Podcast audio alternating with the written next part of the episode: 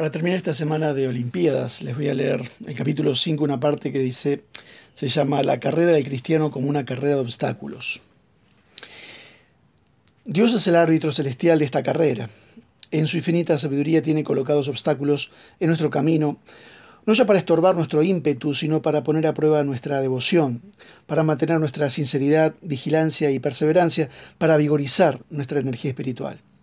Esta carrera de la fe es pues una carrera de obstáculos.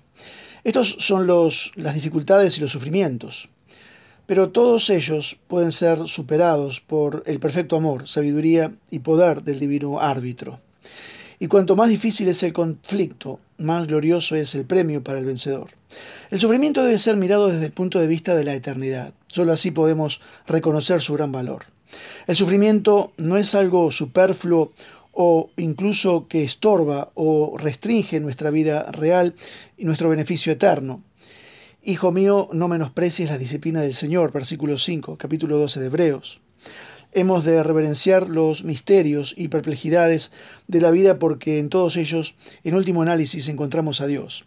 Estamos leyendo el capítulo 5 del libro En la palestra de la fe del pastor alemán Eric Sauer, fallecido en el año 1959. 1 Pedro 5.7 dice, echando toda vuestra ansiedad sobre Él porque Él tiene cuidado de vosotros. Martín Lutero, en su forma gráfica acostumbrada, dijo, ojalá que aprendiera esta clase de echar. El que no lo aprende permanece el mismo desechado. O bien meditemos eh, en estas otras palabras de este reformador, Lutero. El contar dinero en una bolsa vacía, el poner a coser pan en las nubes, este es un arte que solo Dios sabe. Él acostumbra a hacer todas las cosas de la nada y no de una vez en cuando, lo hace siempre. Hay dos pasajes que desde lados opuestos nos garantizan que Dios proveerá para nuestras necesidades. El primero es, y poderoso es Dios para hacer que abunde en vosotros toda gracia, a fin de que teniendo siempre todo en todo momento, en todas las cosas, todo lo suficiente, abundéis para toda buena obra. Segunda Corintios 9:8. En el original griego, la palabra todo aparece cinco veces. El segundo lo hallamos en Hebreos 13:5, a continuación del capítulo 12 que estuvimos viendo recién. De ningún modo te desampararé ni te dejaré. Estos versículos son bien claros, pero el texto griego es aún mucho más enfático.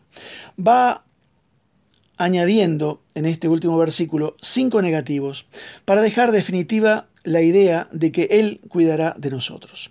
Así el versículo debería decir, no te desampararé Jamás, no, nunca y por ningún medio te dejaré. ¿Me dará Dios todo lo que sea necesario y bueno? Sí, cinco veces sí. Toda gracia, en todo momento, en todas las cosas, todo lo suficiente para toda buena obra. ¿Me olvidará Dios? No.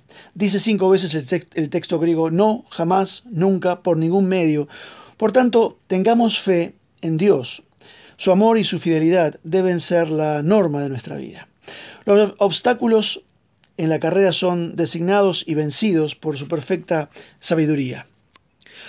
Los arreglos y la disposición de la pista están a su cargo, y Él es un sabio y justo árbitro, pero sobre todo es nuestro Padre. Que Dios te bendiga.